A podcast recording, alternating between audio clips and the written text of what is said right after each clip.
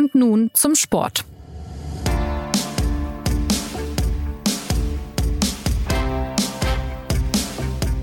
Das 2 zu 2 im Revierderby zwischen Schalke und Dortmund steht nun als amtliches Unentschieden in den Büchern der Bundesliga und doch fühlten sich die Blauen aus Gelsenkirchen hinterher wie die Sieger.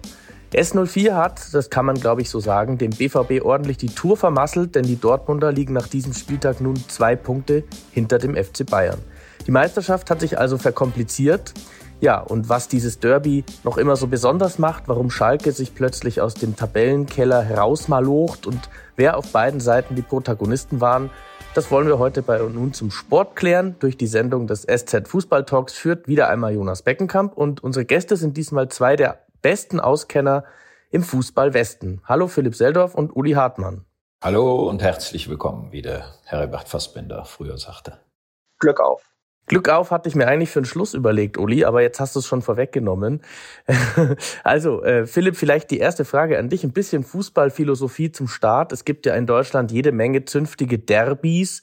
Ich habe jetzt mal ein bisschen recherchiert. HSV St. Pauli in der zweiten Liga, Union, Hertha BSC, Köln-Gladbach ist, glaube ich, ein heißes Derby. Nürnberg führt, das liegt mir besonders am Herzen. Warum ist Schalke gegen Dortmund immer noch das aufregendste, hitzigste von all diesen Duellen?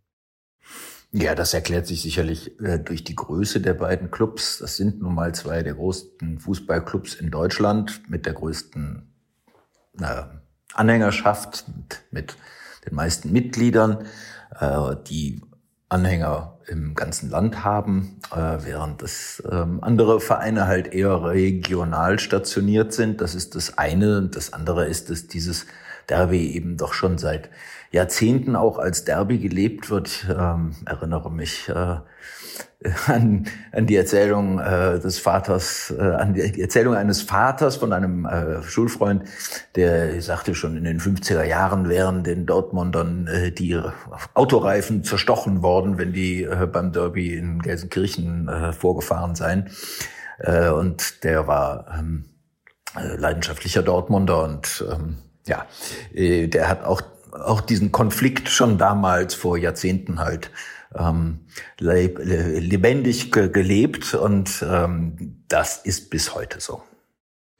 Wie ist es denn im Vergleich zu den anderen Derbys, die ich genannt habe? Würdet ihr beide sagen, da ist Dortmund gegen Schalke nochmal eine Nummer, ja, irgendwie prägnanter, hitziger, aufregender?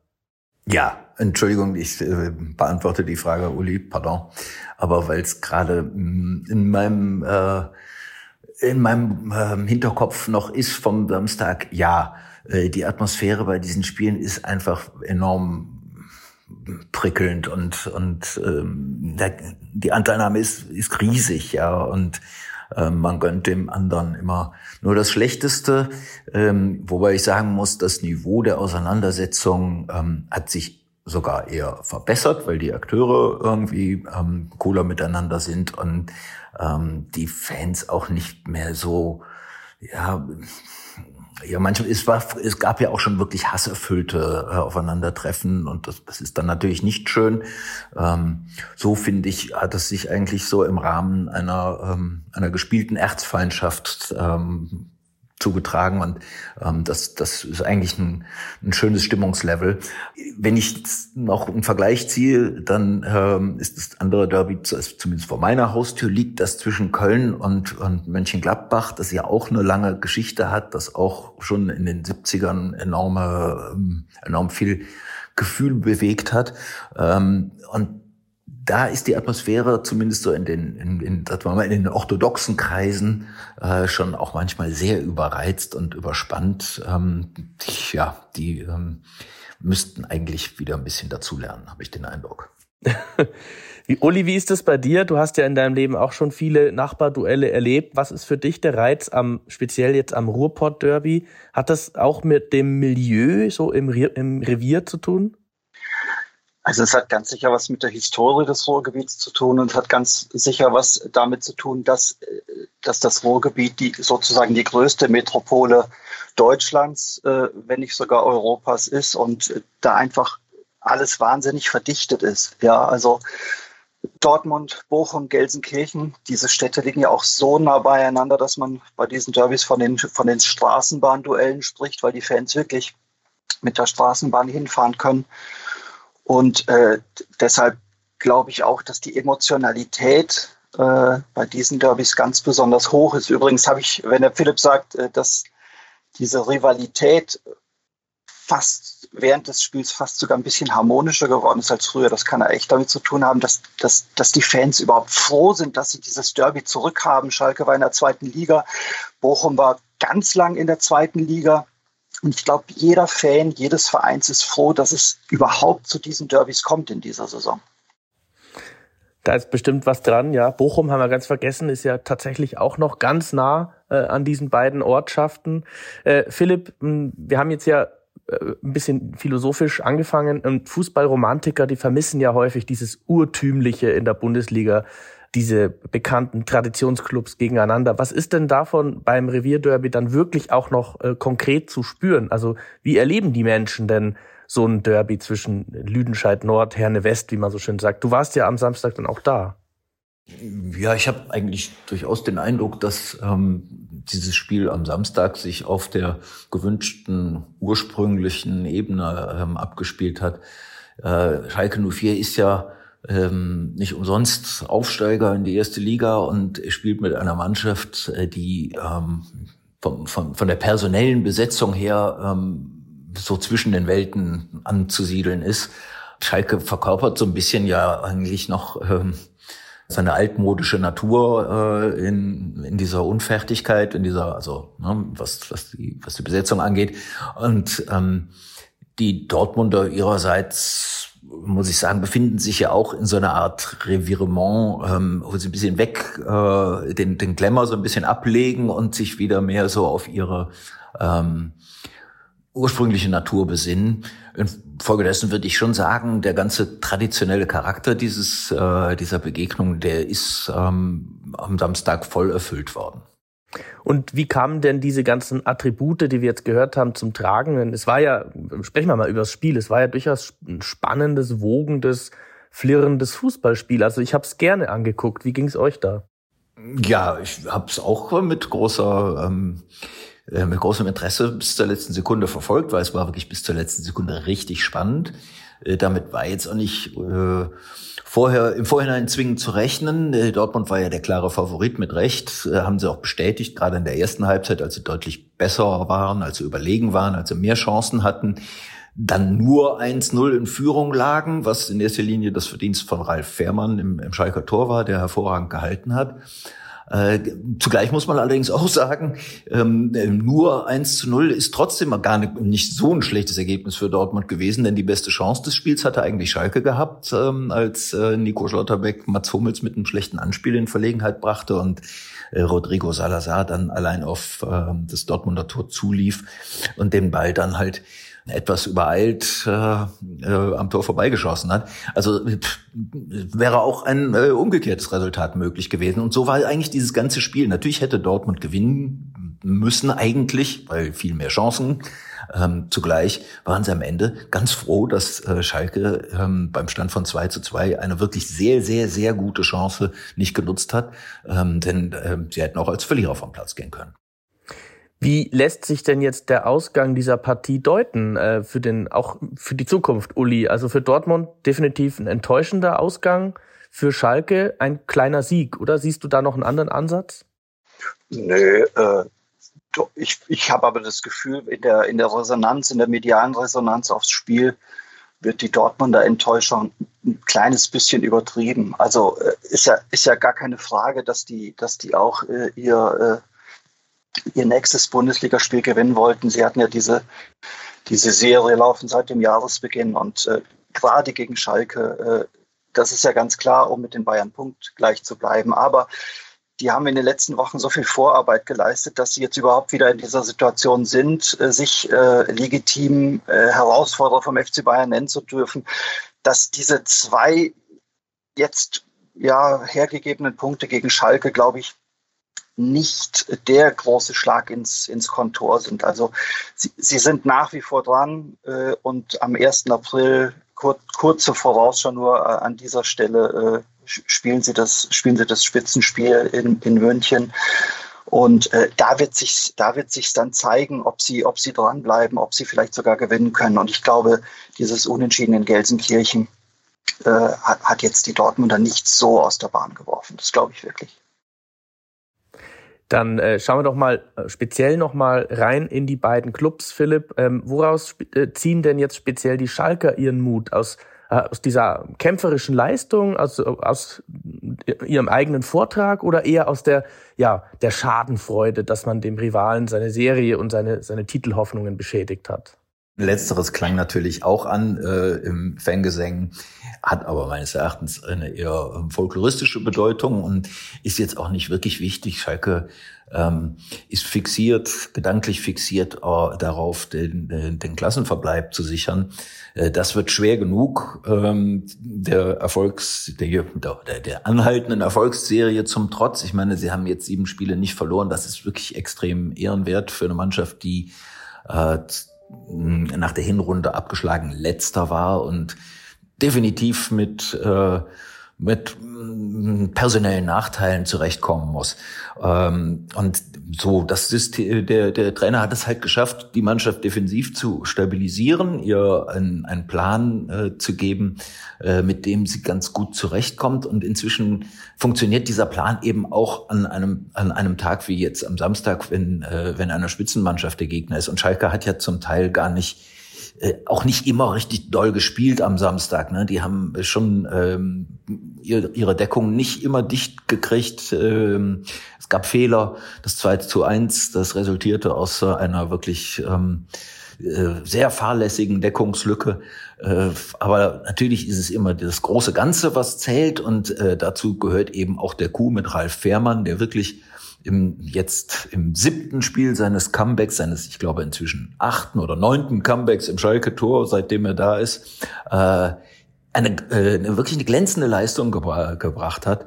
Ähm, und zwar ganz unspektakulär, weil er einfach immer genau richtig gestanden hat oder weil er im 1 zu 1 gegen, gegen Dortmunder äh, Angreifer ähm, perfekt äh, in, in, in Stellung kam und ähm, ja, und der Torwart ist nun mal äh, Bestandteil der Mannschaft. Insofern ähm, ist er auch Bestandteil des Sicherheitskonzepts und ähm, das äh, trägt ja natürlich die Mannschaft total. Und sie haben jetzt im dritten Spiel hintereinander zwei Tore geschossen. Das ist für Schalke ist das geradezu eine eine Torflut äh, äh wie äh, aus, aus alten Kreiselzeiten.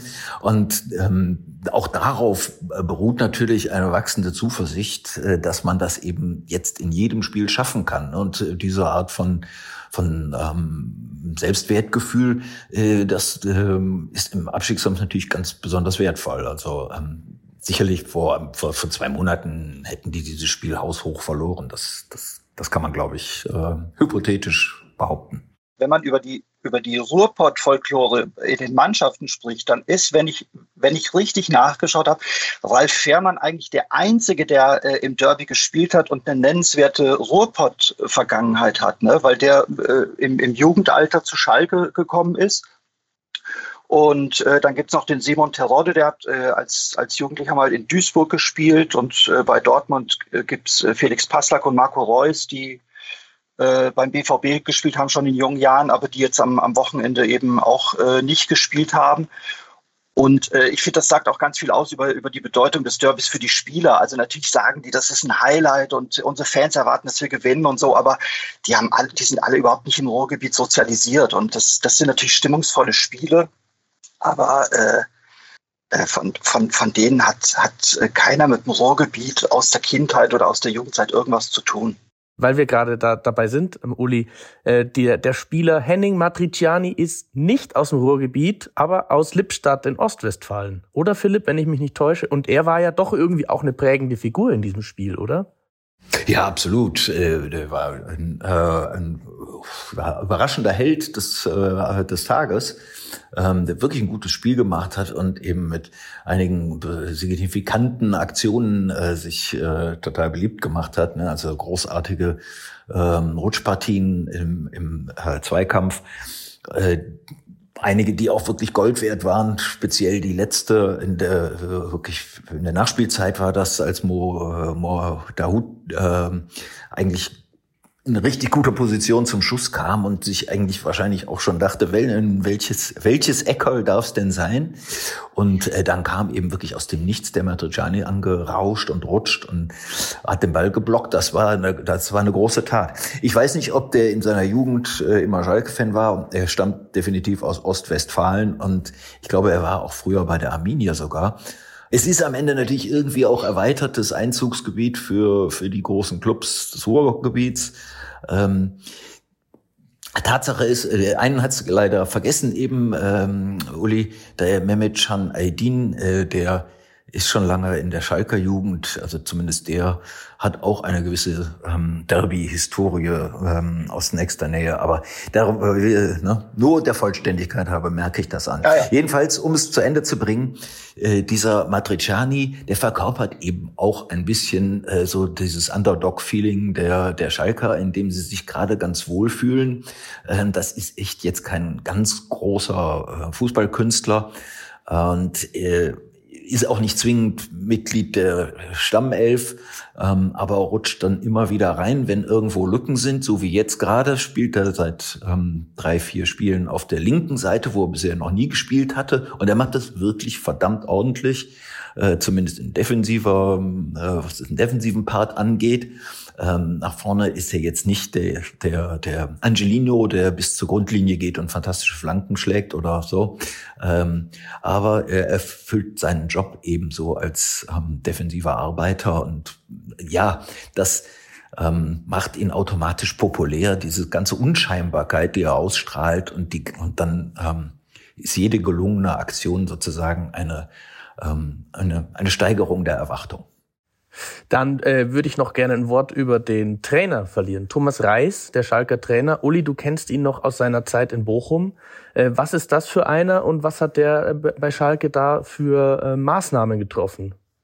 Also äh, bevor der Philipp gleich über die Maßnahmen spricht, denn dazu bin ich an Schalke nicht nah genug dran, möchte ich einen, einen Satz zu Thomas Reis sagen. Der ist, wenn wir jetzt über, über die, die Spieler und die Protagonisten eines Ruhrpott-Derbys sprechen, ist er vielleicht sogar der typischste und bezeichnendste Ruhrpottler, auch wenn er eigentlich aus dem Norden von Baden-Württemberg stammt. Also das ist, das ist ja schon mal, schon mal ganz klar, dass er kein gebürtiger Ruhrpottler ist, aber von seiner Mentalität und äh, wie er spricht, wie er sich gibt, seine Art, also das ist, das ist wirklich reinster Ruhrpott.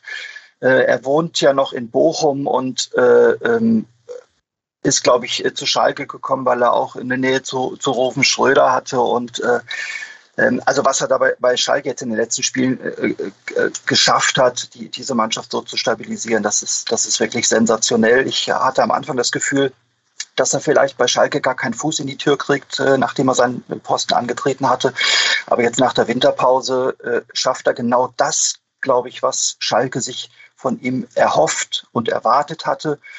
Und wie er das gemacht hat, ja, da muss, äh, in Dortmund ist ja in der Winterpause auch wahnsinnig viel passiert, wahnsinnig viel gesprochen worden, wahnsinnig äh, viel äh, gearbeitet worden, auch an der Mentalität. Äh, weiß nicht, wie das, wie das bei Schalke war, ob das vergleichbar ist. Philipp, jetzt darfst du. Thomas Reis, du hast ihn ja beschrieben als einen, der nach Goldnuggets schürft im Schalker Kader. Also er hat sich angeguckt, was habe ich? Und dann hat er plötzlich äh, ein paar fähige Leute gefunden. Und sie haben noch einen Verteidiger namens Moritz Jens dazu bekommen, oder? Ja, das ist das Verdienst äh, des, äh, der Scouting-Abteilung des Clubs. Die hatten offenbar den äh, diesen Spieler schon ein wenig länger im Blick gehabt und es kam, war bis dahin nicht zustande gekommen. Jetzt im Winter tat sich eben die Möglichkeit auf. Und man muss sagen, ähm, dieser Mensch ist ein Segen für, äh, für die Mannschaft. Seitdem er da ist, ähm, hat er jede Sekunde gespielt äh, im, im Zentrum der Deckung neben äh, Maya Yoshida. Und ähm, er ist nicht nur als, äh, ähm, als Innenverteidiger äh, Gold wert, sondern ähm, er hat eben auch seinen Nebenmann quasi vergoldet.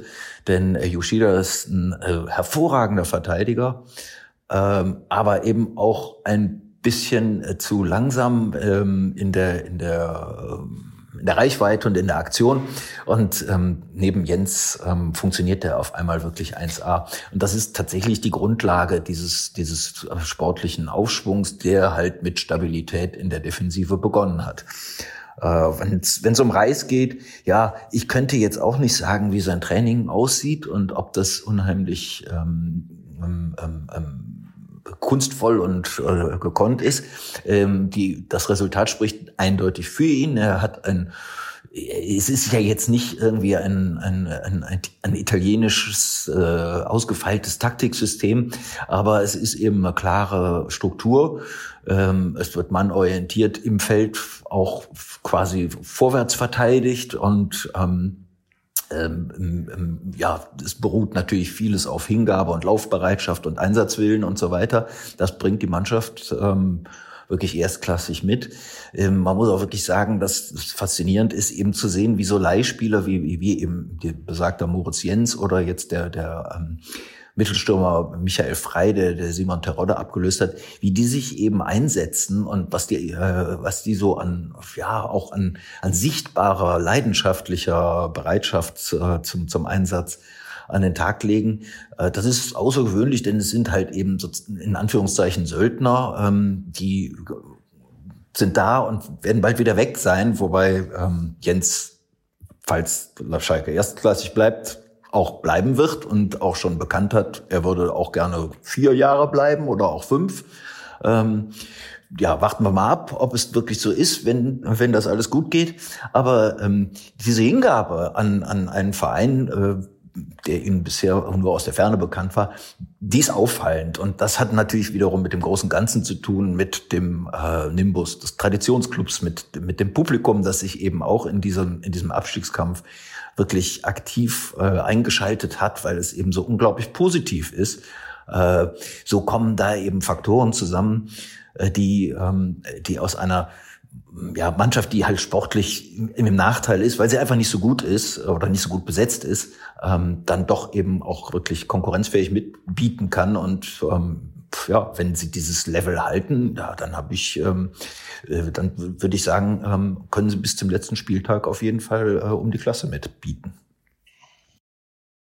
Was der Reis bei Schalke gerade äh, äh schafft, das deckt sich wirklich auch mit dem, wie ich ihn bei, in Bochum wahrgenommen habe. Denn er, er hat so eine Art und, und so eine Ansprache, mit der die Spieler wirklich offensichtlich immer voll erreicht. Und ich mhm. hätte mir vorstellen können, dass das, was er mit Bochum geschafft hat, sich nicht eins zu eins auf einen anderen Verein übertragen lässt.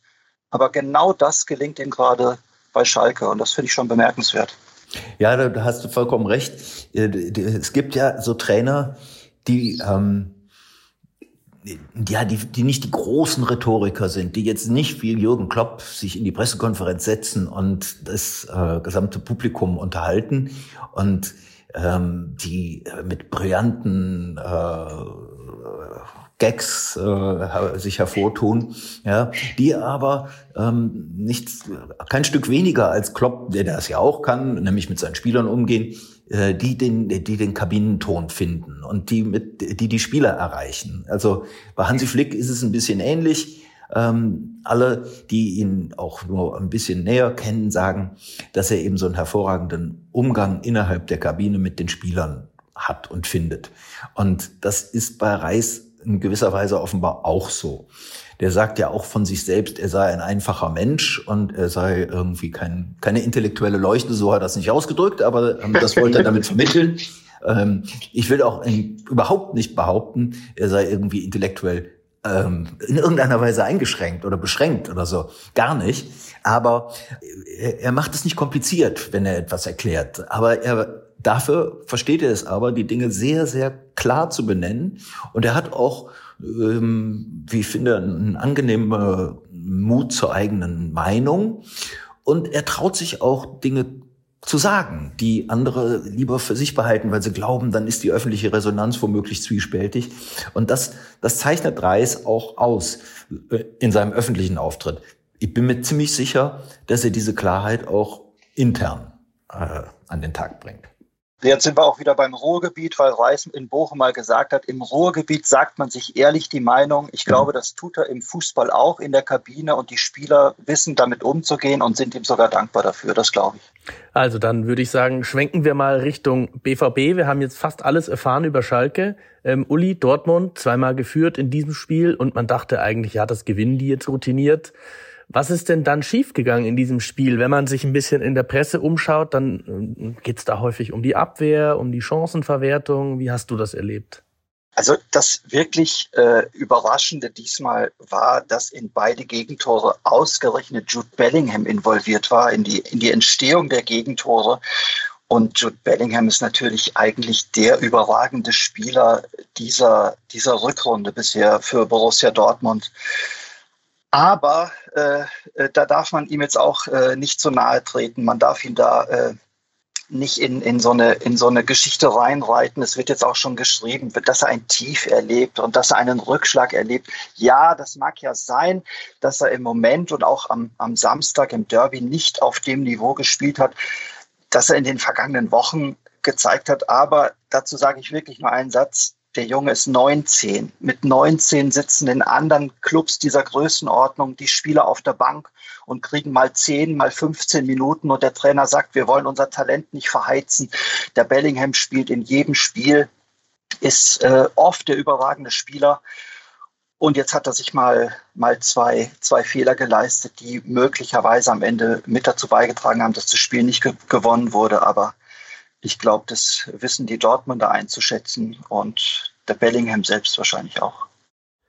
Wie ist das denn bei den Dortmundern mit den Ausfällen jetzt in dem Spiel? Sie haben jetzt äh, auf Schalke ohne Reus gespielt, ohne Adeyemi, Brandt, der Torwart Kobel hat gefehlt, auch der Stürmer Sebastian Aller ist ja noch bei weitem nicht so in Form, wie er sein sollte. Welche Rolle spielen diese ganzen Verletzungen oder Ausfälle, die Sie hatten?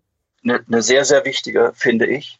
Ähm, weil wir haben vorhin darüber gesprochen, wie stabil Schalke defensiv geworden ist.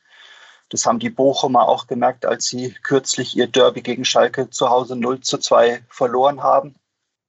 Schalke ist wirklich defensiv oder überhaupt sehr stabil geworden. Und wenn bei Dortmund, und das muss man, muss man sich ja wirklich so mal bewusst machen, die komplette Offensive ausfällt, Brandt auf dem einen Flügel, Adeyemi auf dem anderen Flügel, Reus im Zentrum, ich nehme den Mokoko mal dazu, obwohl der natürlich äh, längerfristig verletzt ist, aber trotzdem auch äh, eine Option gewesen wäre, für Aller reinzukommen. Dann hast du im Grunde die komplette Offensive im Derby nicht dabei gehabt und Bino Gittens und Daniel Mahlen, die äh, in der Startelf standen, sind äh, hervorragende Fußballer, aber beim BVB eben nur Ergänzungsspieler und du hast es angesprochen, Sebastian Aller ist sicher ein überragender Fußballer, aber der wird mindestens bis zum Beginn der kommenden Saison brauchen, um wieder aufs alte Niveau zu kommen. Ob er aufs alte Niveau kommt, das können wir alle nicht sagen. Dazu waren, glaube ich, die Erlebnisse, die er hatte im, im letzten Dreivierteljahr zu massiv. Das kann keiner beurteilen, ob so ein Fußballer wieder so gut wird, wie er vorher war. Das muss man abwarten. Aber wenn bei Dortmund alle diese Offensivspieler ausfallen oder äh, nicht an ihr Leistungslimit kommen, dann merkt das so eine Mannschaft natürlich massiv. Philipp, Frage an dich. Du warst ja im Stadion und dann auch im, im, äh, in der sogenannten Mixed Zone. Ähm, hast du da auch von den Dortmundern was mitbekommen, wie sie, wie die Beteiligten, die Verantwortlichen das jetzt verdauen? Ähm, also wie schwer wog bei denen so ein bisschen dieser Punktverlust und auch, dass die Bayern jetzt doch irgendwie zwei Punkte voran sind? Ja, die haben schon gehadert und das sah man ja auch, äh, als sie sich ihren Fans äh, zugewandt haben. Das, die sind natürlich, wie sich das gehört, in Deutschland in die Kurve marschiert und haben äh, ja, sich verständigt mit ihren Anhängern und ähm, ja, da sah man die Enttäuschung äh, deutlich. Auf der Gegenseite sah man, ähm, wie dieser Punktverlust, äh, Punktgewinn gefeiert wurde. Also da war der Kontrast offensichtlich. Ähm, ja, denke aber auch, wie Uli es eben gesagt hat, äh, die werden sehr relativ zügig über diesen äh, letztlich Punktverlust hinwegkommen äh, und werden auch feststellen, naja, ähm, man kann auch mal unentschieden spielen, auswärts in einem besonderen Spiel. Äh, und äh, die Serie, zumindest in der Bundesliga, bleibt ihnen ja trotzdem erhalten. Unbesiegt sind sie weiterhin und ähm, auch, halten auch wirklich eben ihr hohes Niveau. Und das ist ja eigentlich das, was bemerkenswert ist. Ich wollte einen Satz zu, zu ähm, Jude Bellingham sagen. Mir, ähm, der ich ihn nicht so oft live sehe, ist am Samstag auch aufgefallen, dass er vielleicht auch ein bisschen einfach ermüdet war. Und ähm, das wäre ja auch kein Wunder, weil, äh, wie Uli ja auch sagt, das ist ein, der ist 19 Jahre alt, spielt immer, ist eigentlich schon die total spielbestimmende Person bei, beim BVB. Ähm, nicht nur ähm, äh, nicht nur strategisch, sondern eben auch als als als Typ, weil er weil er so ähm, weil er das Spiel so an sich zieht und weil er so eine dominante Person äh, Persönlichkeit ist ähm, im, im positiven Sinne und der ähm, Trainer Edin Terzic äh, reagierte auch so ein wenig, hm, naja, ähm, äh, so sensibel oder sagen wir mal ähm, so, als wäre er erwischt worden auf die Frage, ob äh, Bellingham nicht dann besser auch irgendwann mal eine Pause bekommen hätte, keine Ahnung, nach einer Stunde vielleicht äh, ausgewechselt worden wäre, ob das nicht besser gewesen wäre. Und dann hat er dazu auch was gesagt, aber hat es eigentlich nicht unbedingt verneint. Äh, ich glaube, da war er ein bisschen schuldbewusst. Äh, Bellingham hätte sicherlich einfach, ja, eine Pause gebraucht. Es saß ja auch noch ähm, Sally Oetschan ähm, auf der Bank, ähm, der sicherlich sehr gut in dieses Spiel gepasst hätte. Also nicht das, ähm, es ist jetzt nicht dramatisch, aber man muss eben sehen auch, äh, dass ähm, Bellingham vielleicht auch mal gebremst werden muss, ähm, selbst wenn der das nicht will. Und bei Sebastian Aller ist es vielleicht ein bisschen ähnlich. Wahrscheinlich, der will ja auch unbedingt spielen und hat auch gesagt, also er würde auf gar keinen Fall akzeptieren, wenn er gar nicht aufgestellt würde. Ähm, vielleicht ist es aber so, dass er selber noch nicht weiß, ähm, ähm, wann, wann, wann er wieder auf, auf seiner alten Höhe ist. Ähm, Im Moment ist es definitiv nicht. Das war ähm, unübersehbar. Im Pod gab es an diesem Wochenende ein Unentschieden und doch irgendwie einen Sieger, das haben wir gehört. Schalke feiert das 2 zu 2 als kleinen Triumph gegen den Rivalen aus Dortmund. Und wenn man sich das Restprogramm oder das nächste Programm der Schalke anschaut, gegen unter anderem Augsburg, Hoffenheim, Hertha, dann klingt es doch durchaus machbar. Wir haben viel gelernt über dieses immer noch sehr besondere Derby und auf der Gegenseite Dortmund braucht nun eventuell einen Sieg in München am 1. April, um noch eine Chance in der Meisterschaft zu haben. Bis dahin geht jetzt mal der Dank erstmal an die Experten Philipp und Uli und ebenso an unseren Produzenten Immanuel Pedersen. Wer uns Feedback schreiben möchte, erreicht uns unter podcast.sz.de und damit sage ich bis zur nächsten Woche und wie versprochen, Glück auf!